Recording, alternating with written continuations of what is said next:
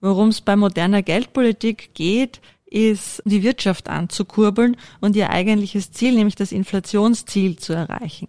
Gewinne stehen nie im Fokus einer Notenbank und ihrer Geldpolitik. Historisch gesehen, in Krisenzeiten haben die Gewinne von Notenbanken oft ziemlich zugenommen. Das war in der Geschichte so, aber jetzt gilt das nicht.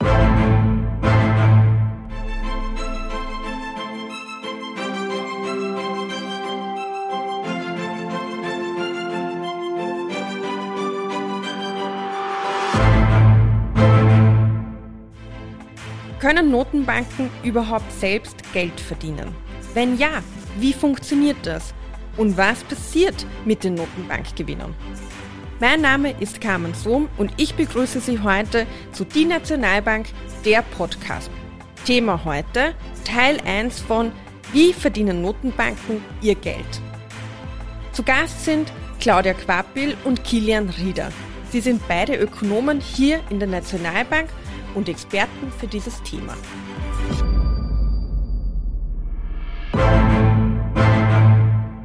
Herzlich willkommen, Claudia und Kilian. Vielen Dank für die Einladung.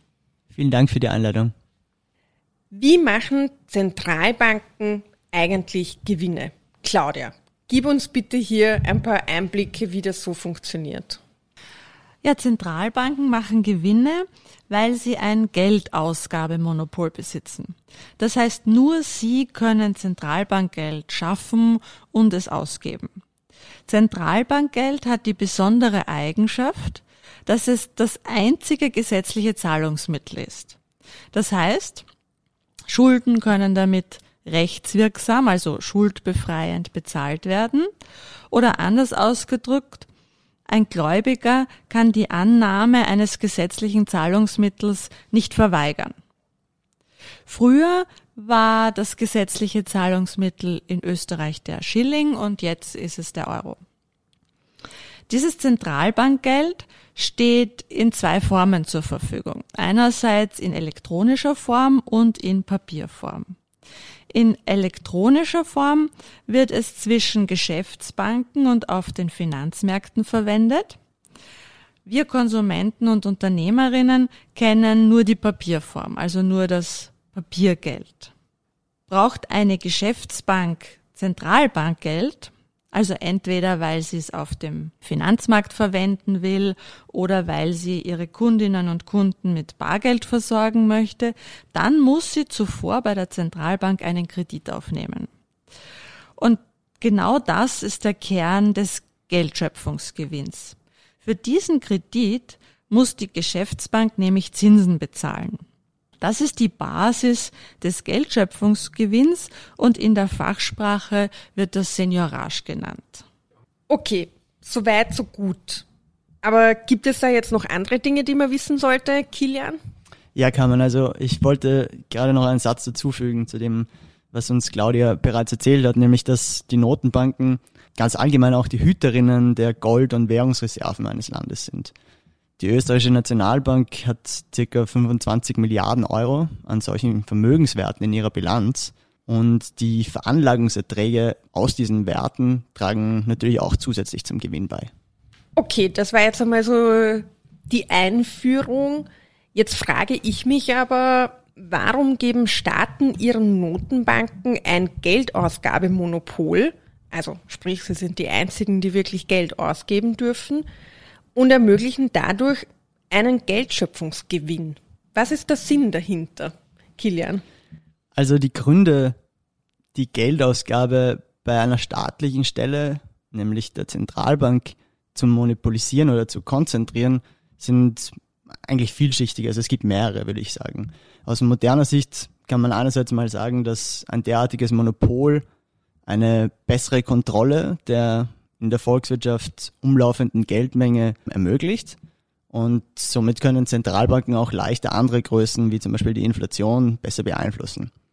Ähm, außerdem kann man durch eine einheitliche Währung auch die volkswirtschaftlichen Kosten, wie sie eventuell durch Wertschwankungen zwischen verschiedenen privaten Währungen innerhalb eines Staats entstehen könnten, vermeiden. Also das wäre ähm, sinngemäß auch für den Euroraum möglich, nämlich eben Wertschwankungen zwischen Währungen unterschiedlicher Staaten und somit auch für den Euro. Man könnte jetzt historisch sagen, dass das nicht immer so nette Gründe waren eigentlich, ähm, warum man ähm, Notenbanken mit einem Geldausgabemonopol ausgestattet hat weil es früher oft eigentlich darum ging, Kriege zu finanzieren und deshalb hat der Staat oft eine Bank mit dem Geldausgabemonopol versehen.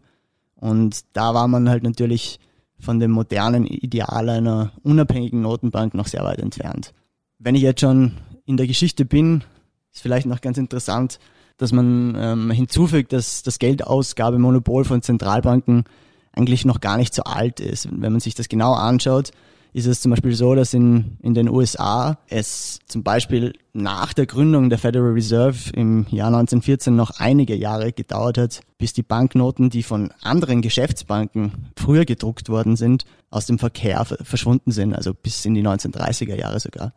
Und in England gab es im 19. Jahrhundert auch noch eine Vielzahl von Banken, die ihr eigenes Papiergeld gedruckt haben und wer sich gut auskennt, weiß, dass es auch heutzutage aufgrund von historischen Gründen in Schottland und auch in Nordirland noch Banken gibt, die ihr eigenes Papiergeld drucken dürfen. Sozusagen als, als interesting Fun Fact hier. Und wenn man jetzt auf Österreich schaut, dann ist es übrigens so, dass in Österreich die Nationalbank seit ihrer Gründung im Jahr 1816 dieses Geldausgabemonopol schon hat. Also Zusammengefasst, es macht durchaus Sinn, nur einer Bank das Monopol für die Geldausgabe zu überlassen. Ansonsten kann es hier zu starken Verwirrungen kommen, was natürlich nicht das Ziel einer stabilen Währung oder eines Landes sein sollte. Claudia, was meinst du dazu? Außerdem ist es dann auch klarer, welche Banknoten man da gerade in der Hand hat und ob die echt sind. Und uh, ich glaube, es, es vereinfacht vieles.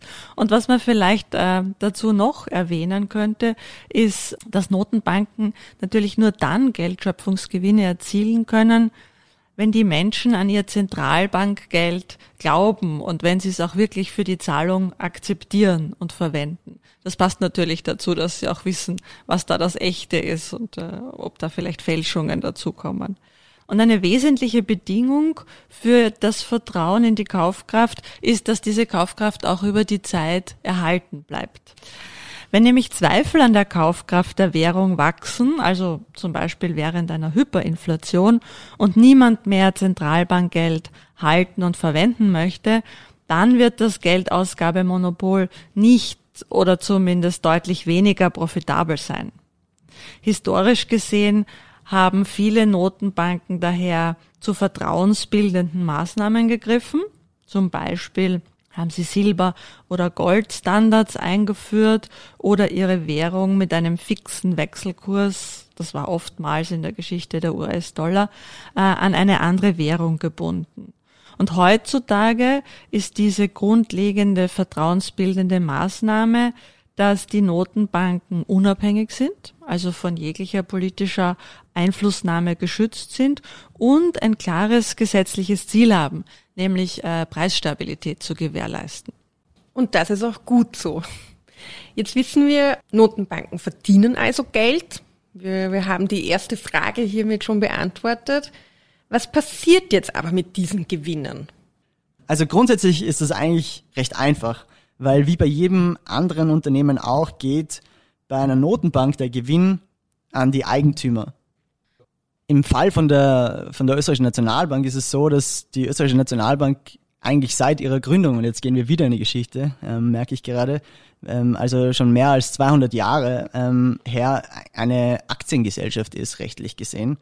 Und das ist interessant deshalb, weil die Republik Österreich erst seit 2010 eigentlich das gesamte Grundkapital der Nationalbank hält, also die Alleineigentümerin ist. Vorher war das nicht so.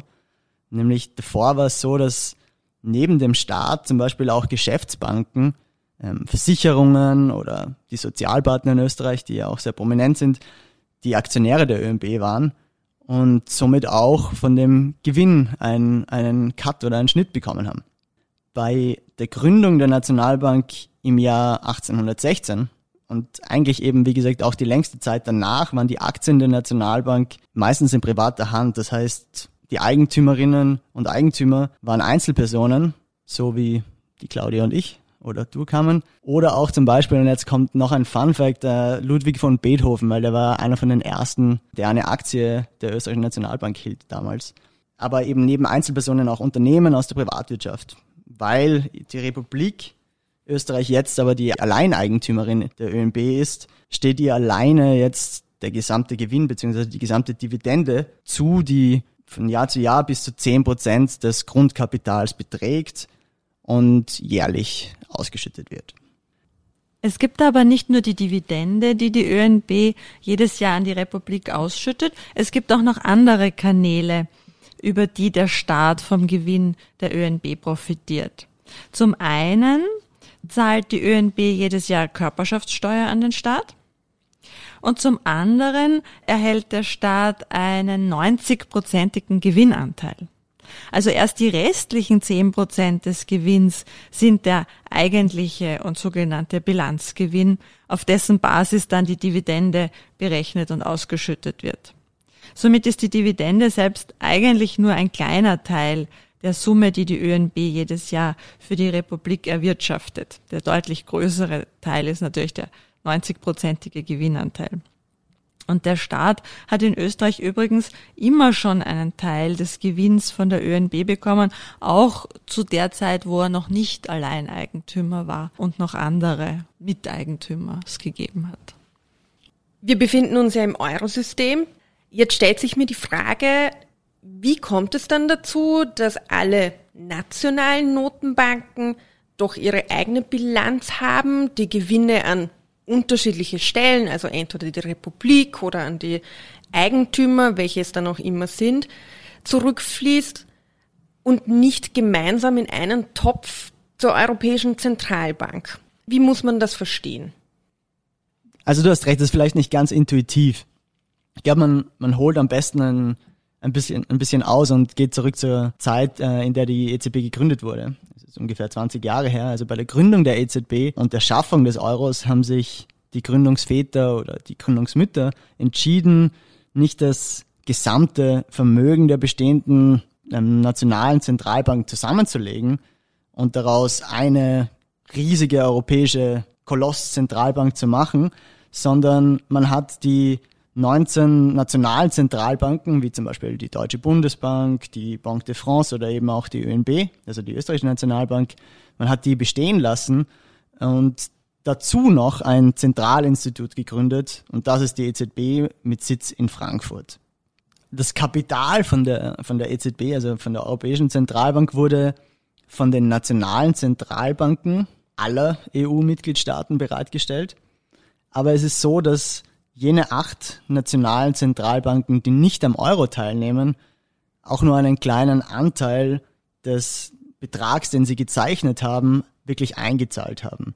Aber die 19 Zentralbanken, die wirklich am Euro teilnehmen, haben ihre Kapitalanteile vollständig eingezahlt. Und das eingezahlte EZB-Kapital beläuft sich derzeit auf knapp 8 Milliarden Euro. Ich sage derzeit, weil rein hypothetisch könnte es ja so sein, dass einer der EU-Mitgliedstaaten, der derzeit den Euro nicht eingeführt hat, diesen einführen möchte in der Zukunft und somit sich das eingezahlte EZB-Kapital erhöhen würde. Also zusammenfassend kann man sagen, dass es jede nationale Zentralbank in der Eurozone eben weiterhin ihre eigene Bilanz hat, die unter anderem die über die letzten Jahrhunderte sozusagen angesammelten Goldbestände und Währungsreserven ausweisen, aber auch eben die Beteiligung an der EZB ist in dieser Bilanz reflektiert. Das heißt, dass im Euroraum momentan 19 Nationalbankbilanzen existieren, plus eine Bilanz der EZB und zudem eine könnte man auch sagen, eine konsolidierte, eine zusammengefasste Bilanz des gesamten Eurosystems existiert, in dem dann alle Vermögenspositionen und Verbindlichkeiten aller nationalen Zentralbanken und der EZB insgesamt zusammen dargestellt werden. Wenn wir jetzt zur Ausgabe von Zentralbankgeld zurückkommen, also zu der Basis des Geldschöpfungsgewinns, dann werden die Euro-Banknoten und natürlich auch die Euro in elektronischer Form technisch gesehen eben von diesen nationalen Zentralbanken ausgegeben. Das Geld hat aber kein Marschall. Das heißt, egal welche nationale Zentralbank den Euro technisch gesehen jetzt ausgegeben hat, er gilt ja im gesamten Euroraum und er kann in einem ganz anderen Land verwendet werden, als er ausgegeben wurde. Zum Beispiel, wenn die österreichische Nationalbank einen Euro ausgibt und ich fahre als Touristin damit nach Spanien, dann ist er dann eben dort im Umlauf. Eine nationale Verbuchung von diesem Zentralbankgeld macht also überhaupt keinen Sinn. Der Euro wird vom gesamten System der Zentralbanken ausgegeben und dementsprechend steht auch der Geldschöpfungsgewinn dem gesamten System an Zentralbanken zu. Aus diesem Grund wird die Seniorage nach dem Kapitalschlüssel im Eurosystem verteilt und der Kapitalschlüssel richtet sich ja danach, wie viel die nationalen Zentralbanken an der EZB an dem Kapital eingezahlt haben. Und neben den am Euro teilnehmenden Zentralbanken erhält auch die EZB einen Anteil an den Erträgen aus den geldpolitischen Geschäften, um eben ihren Aufwand für Personal und Verwaltung decken zu können.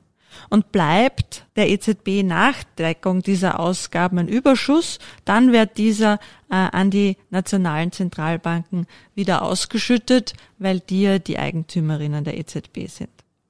Äh, wenn wir jetzt zum Beispiel uns das Jahr 2020 anschauen, dann betrug der Anteil der ÖNB an den Erträgen aus der einheitlichen Geldpolitik ungefähr 266 Millionen Euro und das war ungefähr um 80 Millionen weniger als in den Jahren davor. Das war Teil 1 unserer Folge zum Thema Wie verdienen Notenbanken ihr Geld? In Teil 2, ebenfalls wieder mit Claudia Quapil und Kilian Rieder an meiner Seite, sprechen wir im Detail über die Bilanz des Jahres 2020 der österreichischen Nationalbank. Bei Ihnen ist noch eine Frage offen geblieben? Dann schreiben Sie uns gerne eine E-Mail via socialmedia.oenb.at oder natürlich gerne auch eine Nachricht über unsere Social Media Kanäle, Twitter und Instagram. Bis bald!